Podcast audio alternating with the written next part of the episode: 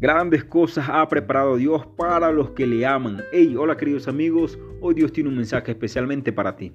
Y me hizo sacar del pozo de la desesperación, del lodo cenagoso, puso mis pies sobre peña y enderezó mis pasos, lo dice Salmos 42. Querido amigo, querida amiga, todos pasamos por momentos difíciles que parecieran querer ahogarnos, llenarnos de temor, angustia y ansiedad. Para enfrentar esos tiempos solo necesitas una palabra de Dios y cuando la tienes debes aferrarte a ella con toda la fuerza. Aunque hoy parezca que te vayas a hundir, el Señor te va a sacar de esa situación.